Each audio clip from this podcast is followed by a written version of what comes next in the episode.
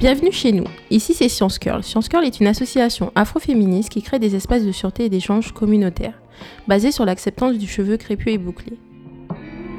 Wake up in the morning. Let's feel alright. À travers le prisme de la chevelure, nous tentons de répondre à différentes problématiques de l'oppression à la célébration. Pour ce troisième épisode, nous allons faire le bilan du mouvement NAPI, dix ans après son arrivée en France, en regardant les évolutions, les avancées et possibles reculs. Pour discuter de ce sujet, vous allez me retrouver, moi Lauré, ainsi que Naïssa et Flaviana. Nous allons revenir sur les sondages et les discussions que nous avons portées sur Twitter et Instagram. On va revenir sur les sondages Instagram. La première question était depuis quand êtes-vous naturel? Ou depuis quand êtes-vous retourné au naturel? On va revenir sur une réponse euh, des plus intéressantes parce qu'on va en parler euh, durant le podcast. C'était la réponse de Fatou Ndiaye qui nous disait qu'elle avait commencé en 2006. Euh, donc Fatou, elle nous a dit qu'elle était revenue au naturel grâce au forum Beauté d'Afrique et Nature et Eben. Donc elle nous explique qu'en 2003, le retour naturel avait été initié par euh, du coup Naturi et euh, le forum Boucle et Coton, les sœurs tacites de Boucle et également. Il y avait ni YouTube, ni Insta, ni Twitter. Elle a sauté le pas en 2006 et elle, est, elle en est heureuse jusqu'aujourd'hui. La question suivante était sur les raisons du retour au naturel. Pour beaucoup, c'était le fait d'avoir des cheveux beaucoup trop abîmés et une réponse, enfin de nombreuses réponses tournaient autour du fait que en texturant nos cheveux, en altérant la texture de nos cheveux, souvent on avait tendance à oublier leur vraie nature. Et même en revenant au naturel, on ne pouvait ne pas la retrouver. La question suivante, c'était qu'est-ce que ça a pu changer euh, dans votre vie, ce retour au naturel? La première réponse, c'était le coût. La deuxième réponse, c'était le temps. Maintenant, euh, Naïssa et Flaviana, je vais vous poser ces mêmes questions. Depuis quand êtes-vous naturel Pourquoi êtes-vous retourné au naturel si vous êtes retourné au naturel Ou pourquoi vous l'êtes resté Et qu'est-ce que ça a changé dans votre vie? Euh, donc moi, j'ai jamais défrisé mes cheveux, donc on peut pas vraiment dire que j'ai eu un retour au naturel. Euh, en fait, plus jeune, je, tressais tout le temps mes cheveux, je m'en occupais pas forcément. Et euh, je pense que c'est au lycée, en arrivant au lycée, que j'ai commencé en fait à avoir marre un peu de, bah, de tout le temps me tresser. Je commençais à avoir aussi euh, des démangeaisons. C'était vraiment, en fait, ça m'embêtait de toujours euh, me tresser. Et donc j'ai recherché euh, comment prendre soin de mes cheveux. Et je trouvais pas forcément beaucoup de sources parce qu'à ce moment-là, je pense que c'était ouais, il y a 8-10 ans. Ouais, par là. Non, pas 10 ans, mais 8 ans. Il n'y avait pas encore beaucoup de, de sources. Il n'y avait pas vraiment beaucoup de chaînes YouTube qui parlaient de ça. Et je trouvais pas beaucoup de, de contenu en fait francophone. Donc je recherchais un petit peu par-ci par-là des, des recettes de grand-mère, des trucs comme ça en fait. Et euh, pourquoi je suis revenue? Bah, pourquoi, pourquoi, pourquoi ça m'a pris en fait? C'est parce que euh, bah, j'avais, en fait, j'avais envie de, de me trouver jolie avec euh, mes cheveux naturels, en fait, avec ma propre texture et pas avoir à me cacher euh, derrière des mèches, etc., etc. Et donc, ce que ça a changé pour moi, en fait, c'est au-delà du coût, du temps, ça a été vraiment, je pense, un, un, changement dans la manière dont je me perçois vraiment apprendre à m'apprécier euh, telle que je suis, sans artifice, etc. Donc pour moi, ça a été ça le, vrai changement. Euh, du coup, moi, j'ai eu de retour entre guillemets au naturel. Pour moi, le naturel, ça a été toujours un entre-deux entre deux coiffures protectrices euh, depuis que je suis enfant. Et euh, ce qui m'intéressait quand j'ai commencé à avoir euh, la vingtaine, 18-19 ans, c'était qu'est-ce que ça fait d'être au naturel sans que ce soit une coiffure entre deux tresses, parce que je fais tout, tout le temps des tresses. Et je voulais savoir qu'est-ce que ça fait de vivre avec ses cheveux au naturel tous les jours sans se dire euh, que c'est seulement en attendant de faire sa prochaine coupe en fait. Et euh, du coup, j'ai commencé à rester au naturel une semaine, ensuite euh, un mois, et ensuite deux mois, ensuite tout un été, etc. Et ça a été hyper compliqué pour moi de savoir comment est-ce que je pouvais les hydrater, comment est-ce que ça pouvait faire un, bel afro. Et même aujourd'hui, je suis un peu perdue avec toutes les options. Même au- aujourd'hui, avec mon, mon type de cheveux 4C, euh, je, je cherche encore vraiment le, le meilleur produit, entre guillemets, qui pourrait me correspondre. Et du coup, j'ai l'impression que c'est- un apprentissage euh, qui s'arrête jamais, en fait. J'ai pas l'impression qu'on a un, un produit qui, qui va nous correspondre et qu'on garde toute sa vie, enfin, par exemple. Euh, mais non, je suis jamais restée au naturel tout le temps. Ça, c'est sûr. Je vais revenir sur un petit point que tu as dit, Flaviana. C'est le fait que même en ayant une coiffure entre guillemets protectrices parce que avec la conférence avec Kenty Benton, on a appris que les, les braids c'était pas des coiffures protectrices. voilà. Mais c'est-à-dire que même quand tu tresses tes cheveux, pour toi, tu n'es pas totalement naturel en fait. Ouais, du coup, par, rapport au, terme coiffure protectrice, moi, je l'ai appris avec euh, les, les filles américaines. Je savais pas que c'était des coiffures protectrices. Pour moi, c'était juste une coiffure que je trouve jolie et c'est tout. Je savais pas que c'était pour protéger ses cheveux. Bon, après, euh... tu me diras ce que t'en penses, Naïssa, mais protéger. euh, Pour ma part, c'est peut-être mes cheveux, mais pour moi, ça fait plus de mal à mes cheveux que ça les protège parce que moi, je fais toujours des mini tresses, donc ça les, ça tire et ça les, enfin, ça les maltraite en fait. Donc ça protège pas. Euh, moi, je vais rejoindre ce qu'elle a dit, Flaviana. Euh, pour moi, les, les, les, les tresses, etc., ça, bon, le terme coiffure protectrice, ça arrivait avec le phénomène YouTube et compagnie. Mais quand on avait 10 ans et qu'on faisait des tresses, euh, c'était pas pour protéger nos cheveux, en fait. C'était juste parce que c'était une coiffure comme ça. Et que, voilà, euh, c'est comme ça qu'on se sentait jolie ou que comme ça que nous coiffaient nos mamans. Donc, euh, j'ai jamais considéré que c'était des coiffures protectrices. Pour moi, c'était juste, en fait... bah maintenant, je fais des tresses, par exemple, quand je suis fatiguée de mes cheveux, quand j'ai envie d'une pause, quand j'ai envie de de pas en avoir à m'en occuper pendant un certain temps. Et je sais que c'est pas bien parce qu'on est censé euh, continuer les soins, euh, même euh, même pendant que tu t'es tressé. Mais enfin, concrètement, moi, c'est juste euh, genre laissez-moi tranquille et voilà quoi, pause. Ben, merci beaucoup pour ce retour. Moi, c'est comme Naïssa, j'ai toujours été naturelle et j'ai eu ce même déclic au lycée où j'ai commencé à mettre en place des routines, trouver des soins et me renseigner sur ma nature du cheveu. Et comme m'a dit Flaviana, bah, c'est un travail à vie, hein, parce que nos cheveux vont aussi changer de texture au fil du temps. Donc ça veut dire adapter les routines. Pour continuer, on va venir euh, au vif du sujet, sur ce fameux mouvement NAPI. Qu'est-ce que le mouvement NAPI? Est-ce que c'est forcément un mouvement politique? Comment prend-il forme euh, en France ou comment a-t-il pris forme en France? Alors le mouvement NAPI, il est né du mouvement Black is Beautiful qui date des années 60. Donc euh, on a toute ce- cette image de Angela Davis et son afro et de la forme politique qu'a pris son afro dans ces années-là. Nappy, en fait, ça signifie natural and happy. Mais attention, euh, ça a aussi été détourné aux États-Unis. C'est-à-dire qu'il se peut que vous parliez avec des Américaines et d'un coup, elle vous dit Mais pourquoi tu me traites de nappy? Parce que ça aussi ce terme négatif, notamment dans les chansons de rap, euh, nappy-headed euh, girl ou des trucs comme ça, ou des phrases comme ça. Souvent, ça peut avoir cette connotation péjorative. Et il y a un peu cette idée de se réapproprier ce mot, natural and happy, et de créer une forme de pouvoir avec ça. Donc, euh, la base même de tout ce qui est le napisme, c'est vraiment mettre fin à l'altération chimique et jeter tous ces produits qui causent ces altérations. Toi, Naïssa, quel est ton rapport au mouvement napi et comment, quelle perception tu en as? Euh, comme je disais tout à l'heure, lorsque moi j'ai commencé à vouloir m'occuper de mes cheveux naturels, je trouvais très peu de contenu en fait francophone. Donc je trouvais, euh, j'ai commencé un peu comme tout le monde avec Natural euh, 80, euh, ouais 85. Et, et voilà en fait je trouvais pas forcément beaucoup de, de contenu francophone. Les toutes premières qui en parlaient c'était Curly Doll, Beautiful Naturel aussi, mais je trouve, enfin et Naturi également. Mais hormis elle, il n'y avait pas encore beaucoup beaucoup beaucoup de contenu euh, par rapport à ça. Et donc je trouve que c'est un mouvement qui est arrivé assez tardivement en France.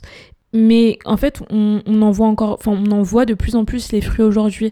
C'est-à-dire que il y a, y a 8-10 ans, euh, quand j'ai commencé à porter mes cheveux naturels, tout le monde me posait la question non mais pourquoi tu fais ça en fait Euh, Genre, euh, enfin pourquoi tu te coiffes pas Pourquoi tu te tresses pas? Et aujourd'hui, bah dans la rue, je vois de plus en plus de femmes noires avec leurs cheveux. Et au contraire, en fait, j'ai l'impression que je compte celles qui ont des tresses plus que en fait, alors qu'avant c'était l'inverse, totalement l'inverse. Donc je pense que en fait c'est un mouvement qui a qui nous a tout impacté d'une manière ou d'une autre parce que des filles qui hier pensaient pas du tout pouvoir sortir dans la rue avec leurs cheveux, le fait que tout le monde le fasse aujourd'hui, ça leur donne conscience, elles se disent qu'elles aussi elles peuvent le faire et, et voilà et c'est pour ça que ça se démocratise de plus en plus, je pense. Moi, quand j'ai commencé à m'intéresser au mouvement Napi, euh, j'ai fait l'erreur de vouloir m'identifier à des femmes qui avaient pas du tout la même texture que moi, parce que c'était les plus popula- populaires sur YouTube. Donc c'était souvent des filles avec euh, des peut-être 3C, je sais pas comment on dit, enfin vraiment curly hair, mais elles s'identifiaient comme euh, nappy en fait. Et du coup, je m'identifiais à elles. J'ai commencé comme elle, après j'ai commencé à être énervée parce que j'avais pas les mêmes résultats. J'ai commencé à être énervée parce que je voulais avoir les cheveux ultra longs comme elle. Quand j'ai commencé à m'intéresser à ça, mon but c'était vraiment d'avoir les cheveux longs. Comme les américaines, vraiment une afro, une grosse, grosse afro. C'était vraiment mon but premier. Et j'ai eu une mauvaise euh, relation avec cette, euh, ce mouvement parce que j'arrivais pas à avoir les cheveux longs. Et euh, je voyais de plus en plus de vidéos qui expliquaient Why your hair is not growing.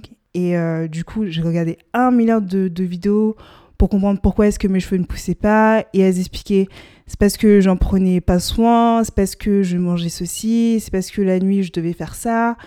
Et euh, du coup, j'ai, je, ça m'a, ça m'a saoulé. Donc j'ai arrêté de regarder ça.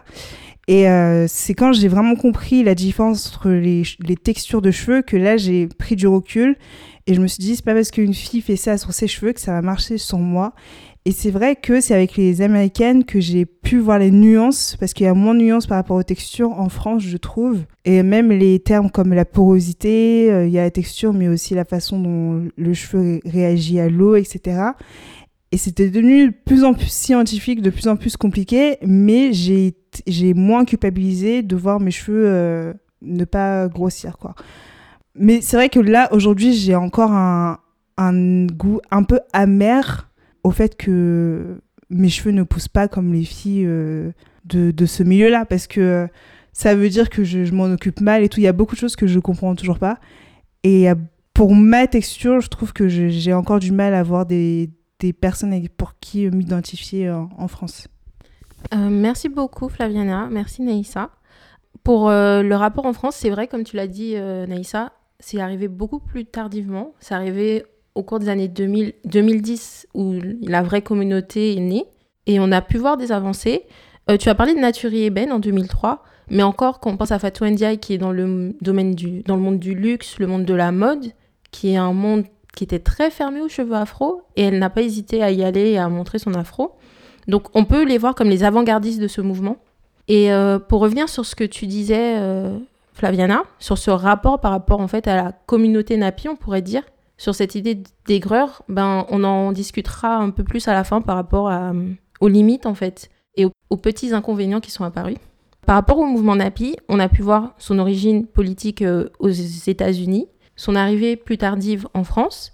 Mais qu'en est-il du mouvement Napi aux Antilles, euh, sur le continent, en Afrique de l'Ouest ou même en Afrique de l'Est? Est-ce qu'on peut parler du début d'un mouvement Napi là-bas ou que ça n'a pas de sens en fait d'en parler là-bas, selon vous? Euh, pour moi, si ça fait du sens. Euh, alors, je m'explique.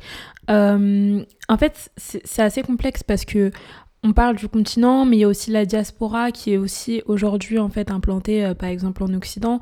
Et par exemple, j'ai pas du tout le même rapport à mes cheveux crépus qu'avait ma mère quand elle vivait sur le continent ou qu'à ma mère maintenant qu'elle est ici. Enfin, ça, il y a, y a pas mal de, complexité.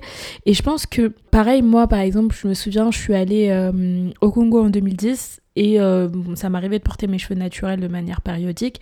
Et à chaque fois, on me disait non, mais il faut te tresser, il faut faire quelque chose, etc. Et en fait, aujourd'hui, quand je repars, bah en fait c'est c'est pas du tout les mêmes questions. En fait, on me dit ah mais comment tu fais euh, pour t'en occuper, euh, quels produits tu mets, etc. En fait, je pense que le fait Enfin, c'est pas parce qu'ils étaient sur le continent qu'ils avaient forcément le monopole du, enfin, du soin, du cheveu crépus, etc. Je pense que c'est quelque chose qui s'est assez perdu dans le temps et qui euh, bah, revient encore, enfin qui revient en fait ces, ces dernières années. Ça revient de plus en plus et enfin après je, je, je sais pas, je parlerai pas pour les Antilles, mais en tout cas je pense que je sais pas si on peut parler de mouvement Napi, mais je pense que c'est vrai qu'il y a quand même un mouvement de réappropriation du cheveu crépus euh, sur le continent. On a vu plein de documentaires, par exemple sur les Nigérianes, sur les Kenyanes, sur, sur plein de, de, de femmes de différents pays africains qui, elles aussi, bah, voilà, se réapproprient leur texture et, et veulent arrêter tout ce qui est altération chimique ou bien euh, perruque, tresse et compagnie. Donc je pense que bah, ça fait quand même un peu de sens d'en parler. Après, pour les Antilles, je pense que je vais te laisser répondre. Euh, Pour revenir un peu peut-être sur euh, d'abord le continent, j'avais remarqué un truc par rapport aux enfants et le monde du travail où j'ai l'impression, certes, on peut prendre soin de nos cheveux, on est libre, mais dès qu'on rentre dans le monde du travail ou le monde scolaire, on a des limitations. Et je pense notamment au Cameroun ou dans pas mal d'écoles, la euh, règle c'est d'avoir les cheveux courts, que ce soit une fille ou un garçon. Donc automatiquement, dès petites, ben, les filles, elles, elles apprennent pas à connaître leurs cheveux. Vas-y Naïssa. Euh, oui, c'est vrai. Euh, par rapport au, fait d'avoir les cheveux courts, par exemple, dernièrement, j'ai fait un séjour en Côte d'Ivoire où j'ai euh, ma belle-sœur qui vit avec son mari et leur fille. Non, ma sœur qui vit avec son mari et ses, et ses filles. Et euh, justement, j'y suis allée à la période de septembre, c'était la rentrée, etc. Et effectivement, dans les écoles, euh, on, en fait, on demande aux petites filles de, de raser leurs cheveux. Et c'est quelque chose que j'avais énormément de mal à comprendre. En fait, je me demandais bah, pourquoi, euh, pourquoi en fait, on, on demande à ces jeunes filles de se couper les cheveux? Et les, les réponses que, que, que j'avais souvent, c'était bah, bah, pour qu'elles soient concentrées en fait à l'école, que, qu'elles aient pas de distraction, etc. Que, que bon, en gros, elles soient euh, voilà sur l'école. Et c'est quelque chose qui m'a qui, m'a qui m'a énormément marqué et que je comprenais pas forcément. Je trouvais que c'était assez violent en fait quand même de de de de, bah, de, de priver ces jeunes filles bah, de, de, de leurs cheveux, de c'est un attrait féminin, qu'on se le dise, euh, enfin voilà, qu'on le veuille ou non, ça reste un attrait féminin. Et je comprends qu'on veuille, qu'on veuille, entre guillemets, euh, éloigner les filles de, de, de ce qui peut, je sais pas, euh, enfin, attirer les garçons ou quoi que ce soit, mais enfin, je trouve que c'est assez quand même violent, c'est un acte assez violent de, de, de leur retirer ça. Et aussi, je tenais à dire, euh, moi, il y a quelque chose qui m'a frappé, notamment euh, dans mes premiers, euh, premières années du retour naturel, le fait que euh, je porte mes cheveux naturels, on m'associait souvent à une femme, du coup, pas du continent. Souvent, les femmes antillaises, en tout cas avant, portent, portent portent leurs cheveux naturels, ce qui n'était pas le cas des africaines avant. Et donc le fait que moi je porte mes cheveux naturels, on m'associait souvent euh, soit à une fille des Comores ou, ou des fois on me disait que j'étais guadeloupéenne, mais pas parce pas nécessairement à cause des traits de mon visage, mais juste parce que je portais mes cheveux naturels en fait. Et donc quand je disais que j'étais congolaise, bah ça, ça choquait, on me disait ah mais enfin les filles de chez toi elles portent pas souvent euh, leurs cheveux naturels etc. Et, j'avais envie un peu de casser cette image, de dire qu'en fait non il n'y a pas que les Antillaises qui ont, qui ont des cheveux et qui ont des beaux cheveux en fait. Et, euh, et, et en fait c'est ça. En fait souvent j'ai l'impression que quand tu portes tes cheveux naturels ou que tu as des beaux cheveux, on va chercher à savoir euh, quelles sont tes origines, est-ce que tu es mélangé, est-ce que, est-ce que... En fait, on cherche une raison qui, qui justifierait, qui expliquerait que non, c'est pas possible que toi t'aies ces textures-là, euh, ces cheveux-là, etc. Enfin, Mais euh, ouais, c'est hyper intéressant euh, ton témoignage. Et du coup, je voulais savoir si euh, y avait une mode de cheveux quand t'es parti euh, en Côte d'Ivoire, par exemple, des filles de ton âge. Et c'était quoi la réaction de, de tes nièces quand on leur disait de couper les cheveux? Enfin, est-ce que pour elles c'était normal ou, ou elles, elles étaient un peu contre ça?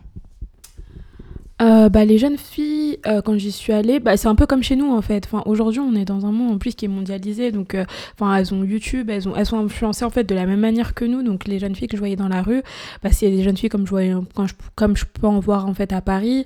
Elles avaient des tresses, des perruques ou des leurs cheveux naturels. Enfin, il y avait vraiment de tout. Et en fait, moi, mes nièces, elles ont d'abord vécu en France et elles sont parties ensuite en Côte d'Ivoire. Donc elles sont pas nées en fait avec l'idée de, de couper leurs cheveux à l'école ou quoi que ce soit. Donc pour elles aussi, en fait, c'était une violence, c'était, enfin, c'était quelque chose qu'elles voulaient pas nécessairement faire, etc. Mais c'est vrai que, enfin, pour tous les enfants là-bas, toutes les jeunes filles, bah, c'est quelque chose de normal, en fait. Ça devient anormal que quand c'est pas, enfin, c'est pas l'habitude pour toi, etc. Et elles, comme elles venaient juste d'arriver, c'est, vrai que ça, ça leur paraissait un petit peu, enfin, qu'elles- voilà, elles étaient pas du tout pour ça. Mais, euh, mais, mais c'est vrai que ayant fait un petit séjour dans leur école, etc., des fois je les emmenais. Et, euh, et ouais, il y avait toutes les petites filles avaient les cheveux coupés et enfin, elles étaient contentes. Enfin, il n'y avait pas de. En fait, c'était la norme là-bas. C'était comme ça. D'accord, d'accord.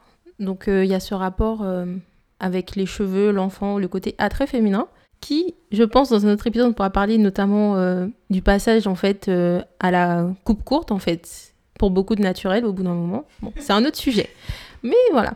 Pour revenir à ce que tu disais aussi, il y a cette idée où, comme quoi, c'est une punition. J'ai, je connais, des amis où pour les punir, on leur coupait les cheveux très courts et c'était constant en fait. Dès qu'ils faisaient une bêtise, un coup de rasoir.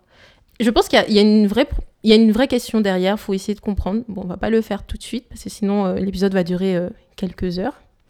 Mais euh, pour continuer sur ce rapport avec l'école et ben, le contexte professionnel, moi par exemple aux Antilles, ce que j'ai remarqué, c'est quand il y a eu tout ce mouvement euh, avec Angela Davis, Black is Beautiful, ça a eu aussi un impact sur toute la génération de ben, plus de ma mère, où elles étaient très naturelles. Et même quand on revoit les vidéos, elles n'étaient pas juste naturelles. Elles avaient déjà la mode des cheveux courts, elles avaient déjà cette mode-là. Mais quand elle rentrait dans le monde du travail, ma mère, elle a toujours eu les cheveux, euh, ben, toujours eu les cheveux naturels. Et quand elle est rentrée dans le monde du travail, ben, elle a senti cette pression de se les défriser. Mais pas qu'elle, ma tante aussi. Et pourtant, elles étaient aux Antilles. Enfin, mes tantes aussi. Et c'est vrai qu'aux Antilles, on a un peu ce rapport du... Il y a plus de femmes qui ont leurs cheveux naturels parce qu'on a quand même gardé ce soin, cette, euh, culture du soin, prendre soin de nos, cheveux. Mais on a aussi cette pression, en fait, dans le monde du travail, dans le monde scolaire. Notamment à l'école aussi, il y a cette restriction où les garçons doivent avoir les cheveux courts, bien coupés. Les filles doivent pas avoir n'importe quel type de coiffure. Il y avait eu ce scandale où une école avait posté des coiffures typiques qui étaient tout sauf des coiffures naturelles. Et il y a toute cette question où on est dans un entre-deux. À la fois, on veut prendre soin de nos cheveux et on a aussi cette pression qui nous dit vous ne pouvez pas être libre de porter vos cheveux comme vous voulez. Et je sais, comme tu dis, le fait de partir et de revenir, ma mère, elle a altéré ses cheveux pendant longtemps. Et c'est quand moi, je suis devenue euh, plus dans les soins, soins du cheveu, etc., qu'elle s'y est intéressée. Et ce qui est bizarre, c'est que ma mère, elle a les cheveux bouclés. Moi, j'ai les cheveux crépus. Et elle regardait mes cheveux, elle ne comprenait pas. Elle était en mode, mais comment tu fais pour avoir les cheveux comme ça? Comment tu fais ci? Comment tu fais ça? Alors que elle, de base, elle avait une nature très longue de cheveux, mais à force de les de faire des défrisages, de faire je ne sais quoi, quel euh, produit, de mettre je ne sais quel produit chimique dessus, elle avait perdu la main en fait sur ses cheveux. Elle avait perdu cette notion. Et je pense que ça revient petit à petit. Petit à petit, euh, je sais qu'une fois on était dans un magasin, on a croisé une amie à elle qui devait avoir 65 ans, qui avait une longueur de cheveux incroyable, mais des cheveux blancs. Et c'est rare de voir ça. Et tout de suite, euh, la dame nous a dit, bah, il y a 5 ans, je suis revenue au naturel. Et il y a cette tendance petit à petit. Quand je retournais il y a 5-6 ans aux Antilles, il n'y avait pas beaucoup de personnes qui avaient l'afro, qui avaient les cheveux naturels. Mais l'afro dans la rue, c'était plus rare. Maintenant, euh, c'est très courant. Pour le petit point sur les Antilles. On va continuer, notamment sur euh, les avancées. On en a parlé un peu sur cette idée de représentation et le fait de voir de plus en plus de personnes qui portent leurs cheveux naturels. Mais est-ce que vous avez des exemples concrets dans la vie de tous les jours? Une, évolution dans, euh, dans ce rapport à nos cheveux, mais pas que, vraiment dans la société? Parce que c'est une vraie discrimination qu'il y a par rapport à nos cheveux. Et quelles ont été les évolutions apportées par le mouvement NAPI, selon vous? Naïssa? Euh, bah, pour reparler de la vie euh, concrète, euh, du quotidien, je pense, de chaque femme noire, on a accès à beaucoup plus de produits, je pense, en fait, qu'avant. Je repense encore une fois où, quand j'ai commencé à prendre soin de mes cheveux, je trouvais aucun produit avec la mention cheveux crépus, en fait, noté dessus très clairement. Tout ce que je trouvais, c'était pour cheveux euh, très secs, indisciplinés. Et en fait, c'est ce que je prenais parce que je ne retrouvais pas de produits pour ma texture de cheveux euh, autres que dans des magasins euh, dits ethniques, tu vois. Même lorsque c'était, euh, je sais pas moi, à Carrefour ou quoi, bah, c'était toujours dans, relayé en fait dans des rayons, voilà, beauté, je sais pas d'ailleurs, beauté ethnique, etc. Mais en fait, ce que je peux quand même noter, c'est que euh, aujourd'hui, on a accès à de plus en plus de produits. Il y a de plus en plus de marques qui euh, nous considèrent. Je sais pas si ça peut être. On peut considérer ça comme une avancée parce que en soi, on ne devrait pas demander à quelqu'un de, de, nous, de, de, de nous calculer. Mais en soi, la vérité, c'est qu'effectivement, on a euh, tout un choix, en fait, un, large, un large panel de choix bah, sur, euh, sur les produits qu'on utilise. Et maintenant, il y en a pour tous les prix, pour tous les budgets. Et ça, je trouve que c'est quelque chose qui, qui reste intéressant. Et il y a de plus en plus, en fait, de, bah, de débats, en fait, sur la question du cheveu naturel. Euh, Aujourd'hui, euh, la question, elle est mise sur la table. On se demande de plus en plus pourquoi le cheveu na- naturel n'est pas enseigné dans les écoles de coiffure. Pourquoi c'est pas un cheveu qui est traité, notamment pour le CAP, je crois. C'est ça, coiffure. Donc, je pense que le mouvement NAPI a quand même permis de, bah, de conscientiser les gens et de, bah, de soulever en fait des débats. Moi, dans ma. Du coup, je vais parler de quelque chose de plus personnel. Dans, dans mon cheminement personnel, le mouvement NAPI, ça m'a beaucoup, beaucoup aidé pour le milieu professionnel. Parce que dans la vie de tous les jours, ça me dérangeait pas d'être avec mon afro. Enfin, c'était pas une question. Même si c'était entre deux coiffures de, de euh, je pouvais sortir avec mon afro comme ça. euh, euh, mais ça a toujours été une question pour, euh, pour le milieu professionnel, parce que oui, il y avait des injonctions de, de personnes plus âgées qui avaient leur afro, mais pas pour, euh, pas comme ta mère, pas pour le milieu du travail. C'était un peu plus compliqué. Et c'est vraiment grâce au mouvement NAPI, ça je peux le dire, que ça m'a beaucoup décomplexé. Enfin, en fait, ça m'a pas décomplexé, mais ça m'est paru plus normal. Donc ça, ça a été vraiment utile par rapport à, à ça. Ça, a normalisé le fait d'avoir euh, des cheveux dits nappy, je trouve. Euh, merci beaucoup les filles. J'aurais juste une question pour euh, toi Flaviana. Est-ce que tu n'as pas le sentiment que cette question de représentation était très euh, communautaire? Dans le sens où, ben, par exemple, si je prendre mon cas personnel, si je sors avec un afro dans la rue, les gens me fixent.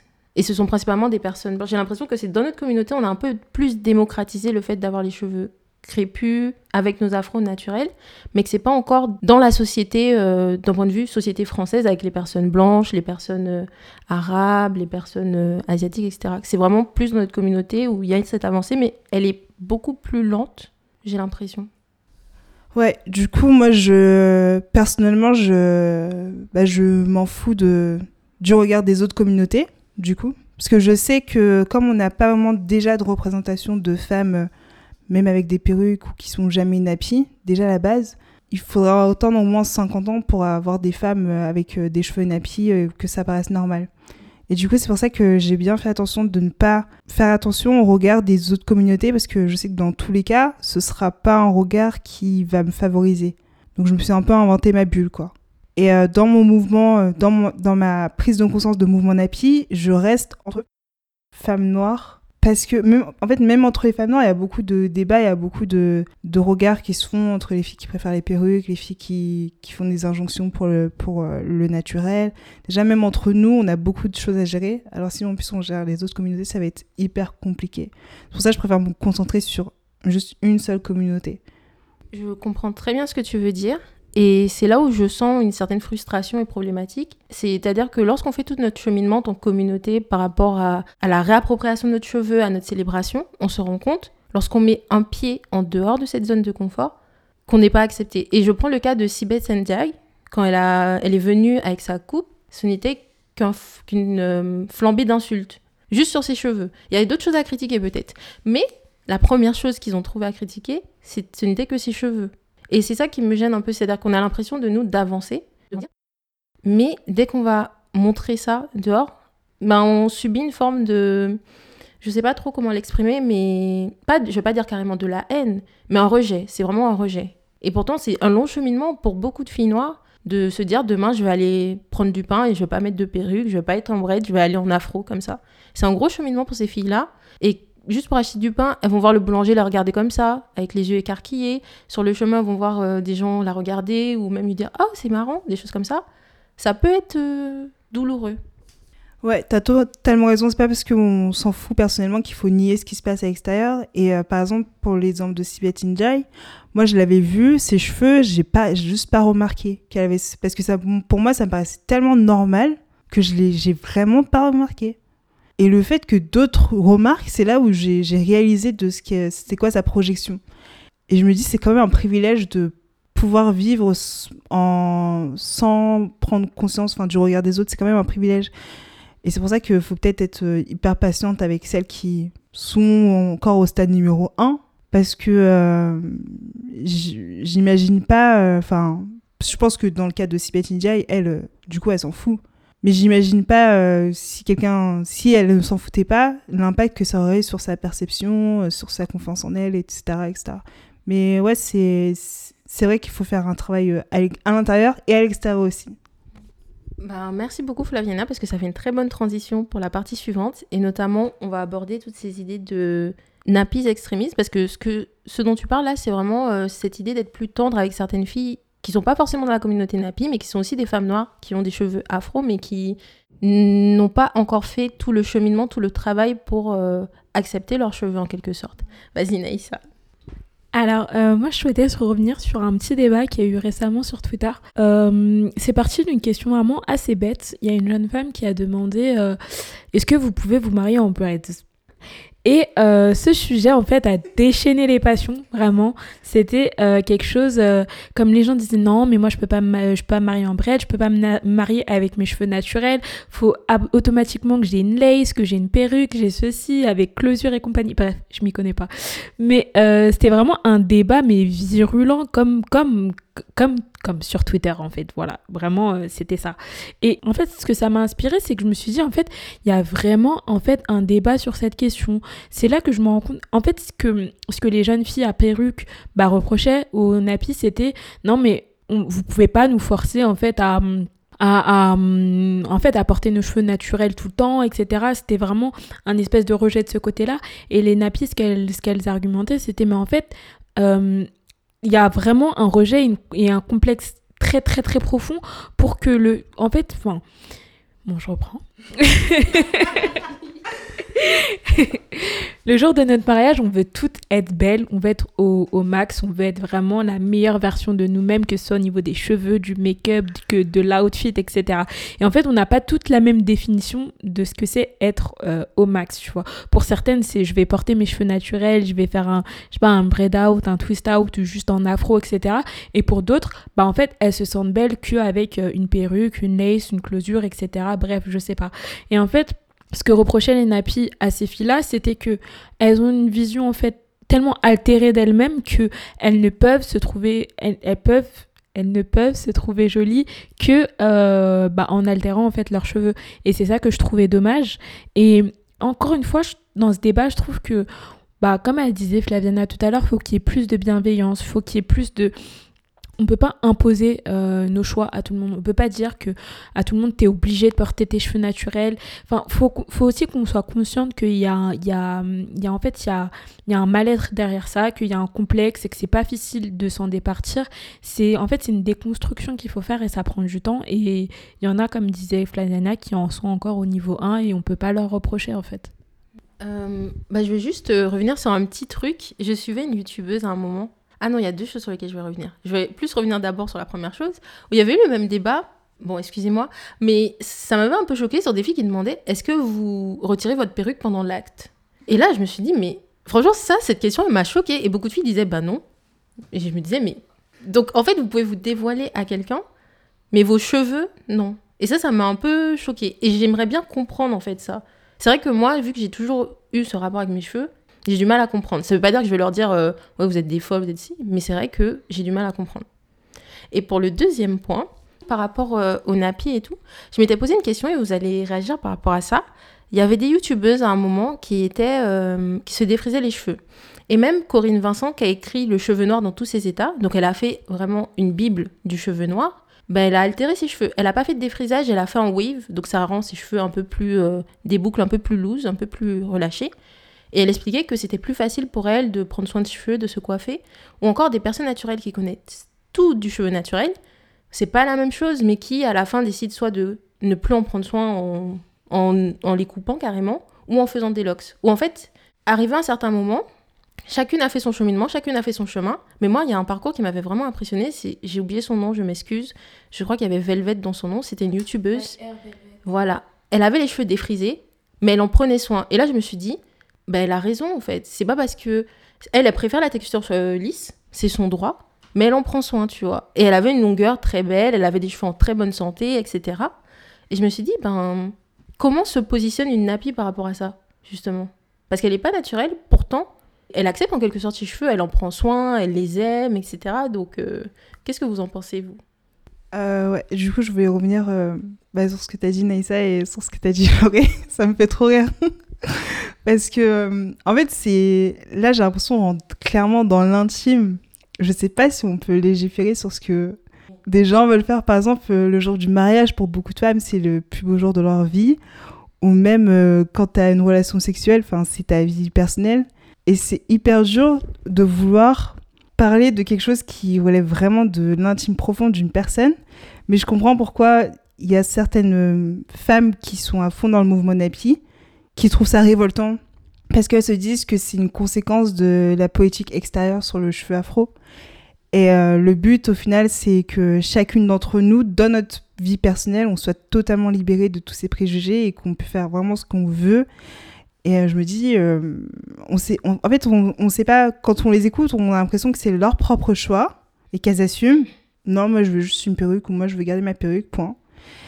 Et après, j'ai vu un tweet qui disait euh, Bien sûr, on sait que les complexes ça existe, mais vous croyez qu'on est content d'avoir des complexes? Et peut-être que assumer le fait d'avoir des complexes, c'est aussi une étape qui est grande à passer. Parce que ça, ça, ça veut dire qu'on est plus faible qu'on pense, ça veut dire qu'on qu'on dépend du regard des autres. Enfin, c'est c'est aussi assez euh, compliqué d'assumer d'avoir des complexes. Mais après, je me dis aussi, qu'est-ce que ça veut dire d'avoir des complexes? Est-ce qu'on vit forcément pour euh, le regard des autres euh, Enfin, est-ce que un mariage, c'est c'est une... Ok, il y a des photos à un mariage, mais c'est ton mariage quand même. Enfin, il y a, y a trop de questions. Mais euh, ouais, je voulais aussi... euh, tant que ça tombe pas dans l'hypocrisie, par exemple, celles qui disent que les mèches, c'est juste leur coiffure protectrice. Il y avait un tweet que j'ai vu qui disait... Ce tweet m'a fait trop rire, franchement. Je te l'ai envoyé, Laurette. qui disait donc vous gardez toute l'année vos coiffures protectrices pour protéger vos beaux cheveux et le, jour du mariage vous devez être au max, pourquoi vous voulez pas montrer vos cheveux que vous avez pas tant d'années à protéger quoi. Et là j'étais en mode euh, c'est vrai que certaines filles euh, parlent comme ça, elles clament le mouvement nappy et au final euh, bah, elles peuvent pas assumer leurs cheveux pour des grands moments comme ça. Euh, je sais pas, honnêtement c'est pour ça que je parle de problèmes intracommunautaires parce qu'il y a aussi beaucoup de fierté.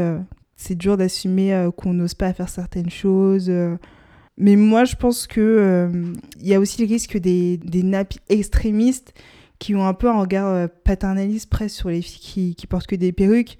Quand on dit qu'elles ont des complexes, que même quand on dit qu'elles sont au numéro 1, ça veut dire qu'elles sont moins bien que nous, ça veut dire qu'elles ont encore du chemin à prendre. euh, Enfin, comme si c'était des enfants qu'il fallait tenir par la main, ou ça se trouve, c'est juste la façon dont elles vont vouloir vivre leur vie. Elles seront toujours au niveau 1, entre guillemets, toute leur vie. Et peut-être qu'il faut accepter le fait que toutes les femmes noires sont différentes, enfin, vivent leur vie différemment au final.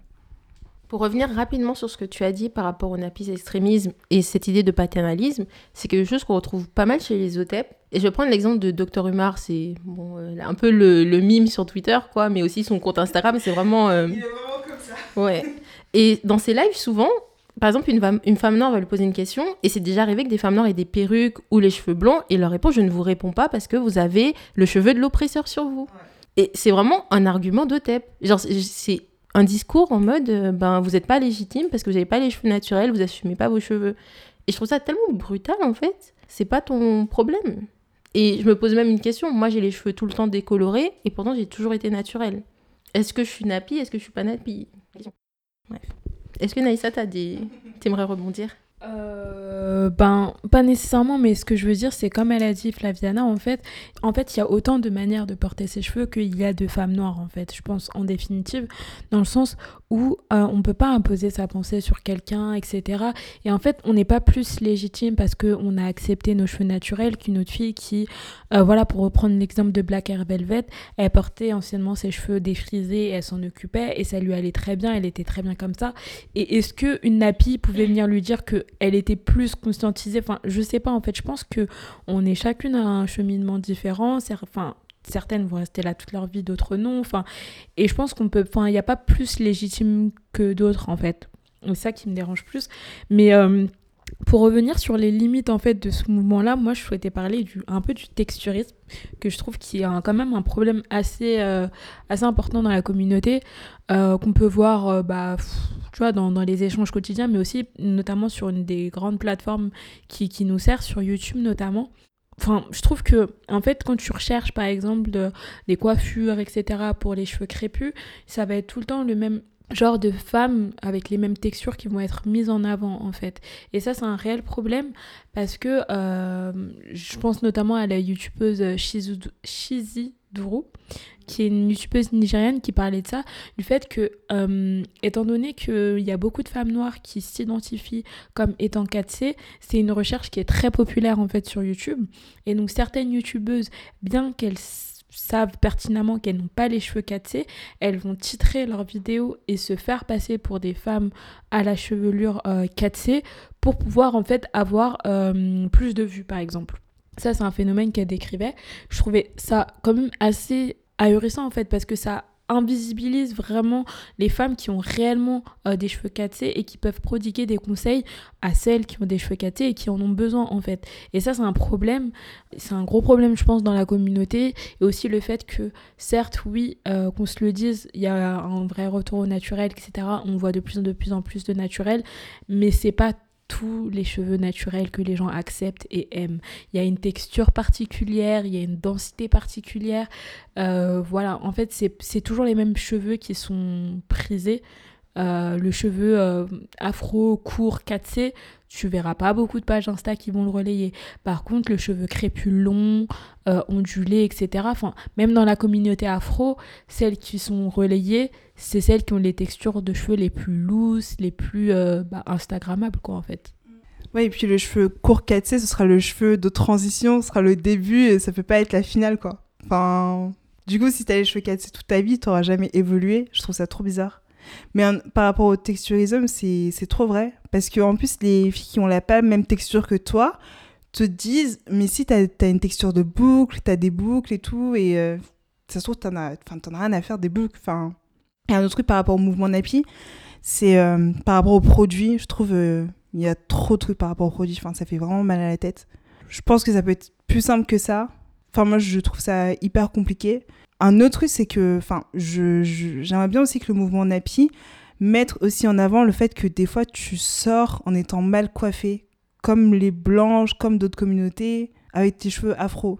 Moi, c'est un truc que je fais quand j'ai les cheveux afro. Des fois, ok, des fois, je fais une belle afro et tout, je, vraiment, parce que j'ai vraiment envie d'avoir un certain look. Mais des fois, j'ai envie de sortir juste comme ça, et en sachant que je suis mal coiffée, comme d'autres filles, en fait. Et ça, j'ai l'impression que c'est juste impossible. Mais c'est un truc que j'essaie de totalement normaliser. Et, je connais d'autres filles qui le font, et qui même qui se prennent en photo avec, et je trouve ça super, franchement. Ben, je suis 100% d'accord avec toi, Flaviana. Moi, j'adore faire ça. Si je me réveille, je secoue mes cheveux et puis voilà, je sors. Parce qu'en fait, quand tu coiffes ton afro, on te dit que t'es pas coiffé. Donc à ce stade, je vais pas perdre une demi-heure à essayer de faire un super afro. Je vais secouer mes cheveux et je vais sortir. Et c'est vrai que dans la question de la représentation, ça joue aussi le fait de représenter. On en avait déjà parlé dans notre podcast, notamment avec la pub H&M. Le fait aussi de représenter nos cheveux pas coiffés. Ça change le rapport que les autres ont avec nous.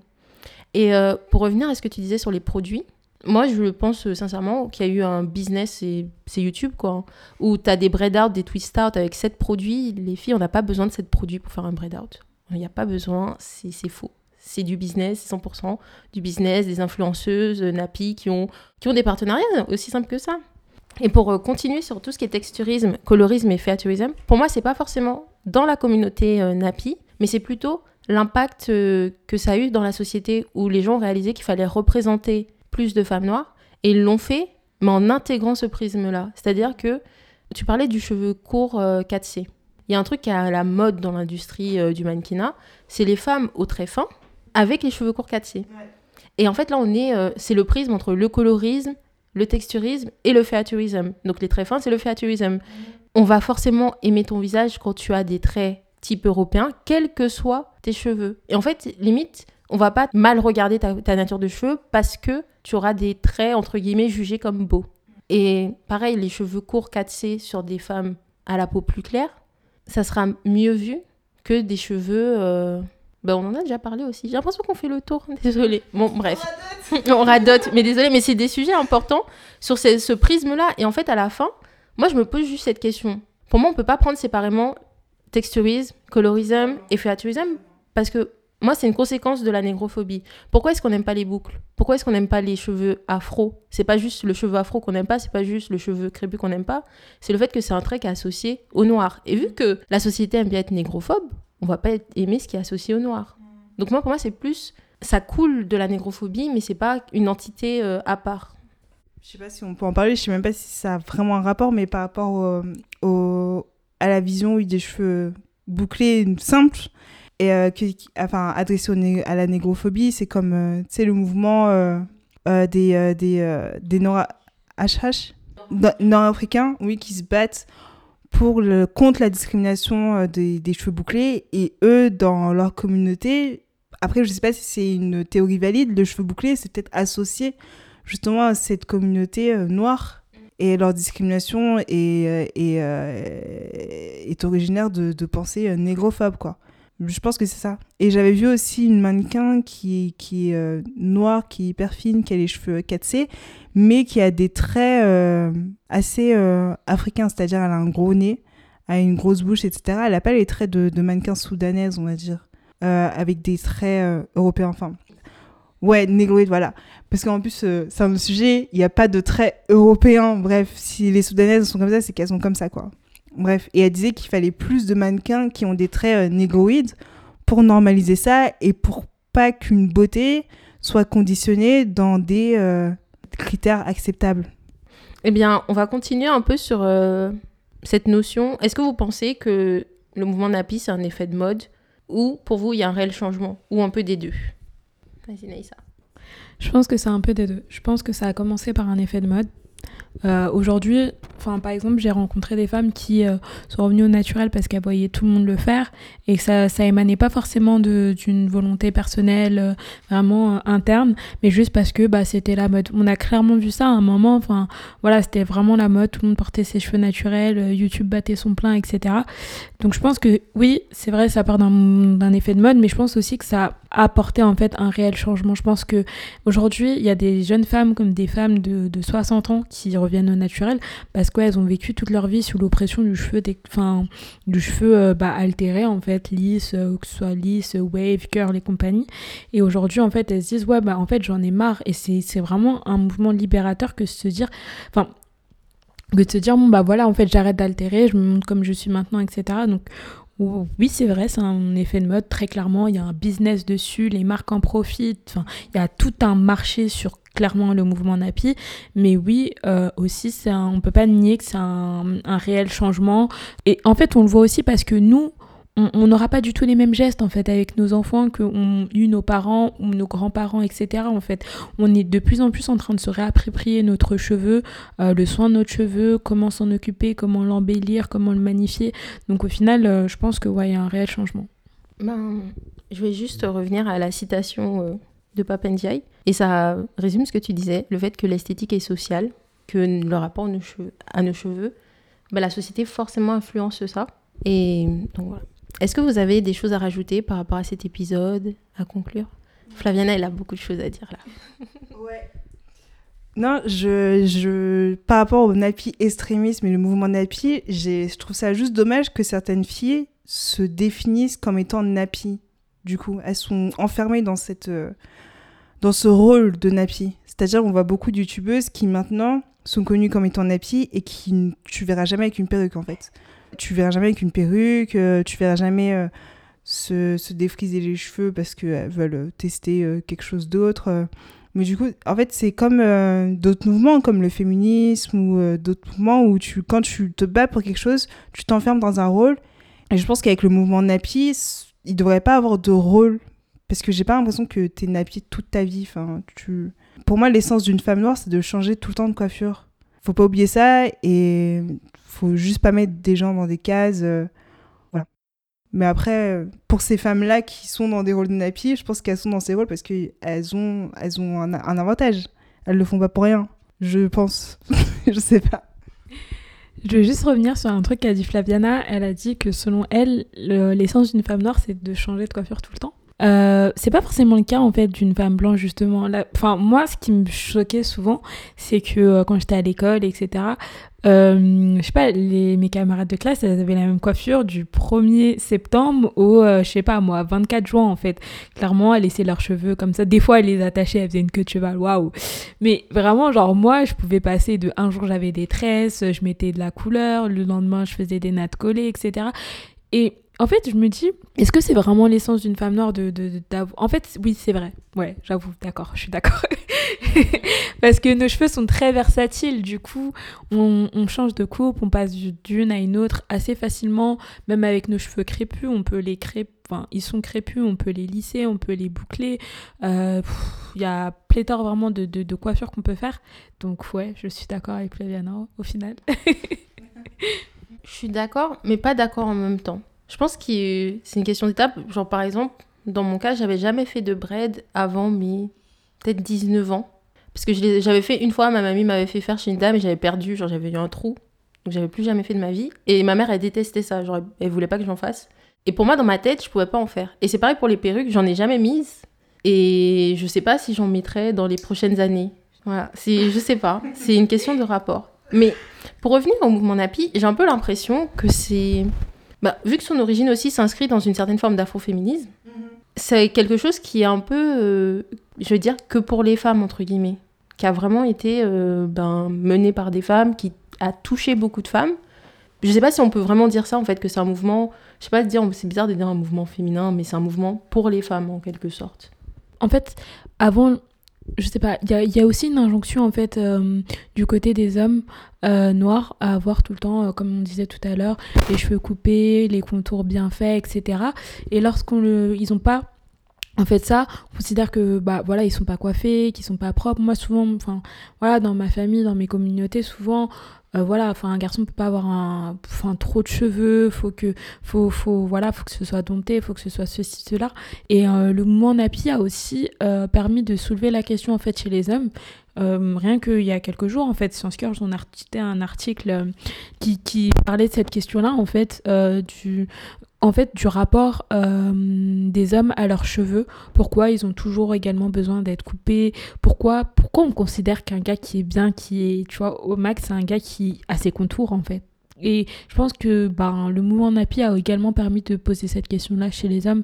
Donc c'est pas exclusivement euh, féminin en fait. Bien, merci beaucoup d'avoir été là avec nous pour cet épisode. Merci beaucoup à Flaviana, merci beaucoup à Naïssa. Et bien, merci beaucoup à Lio, parce qu'on a maintenant un son. Et aussi un membre, un nouveau membre dans l'assaut, que vous verrez peut-être dans de prochains épisodes. Donc euh, n'hésitez pas à vous abonner, à nous suivre sur Instagram, Twitter, et à mettre des likes sur Spotify. Et on vous attend dans un prochain épisode.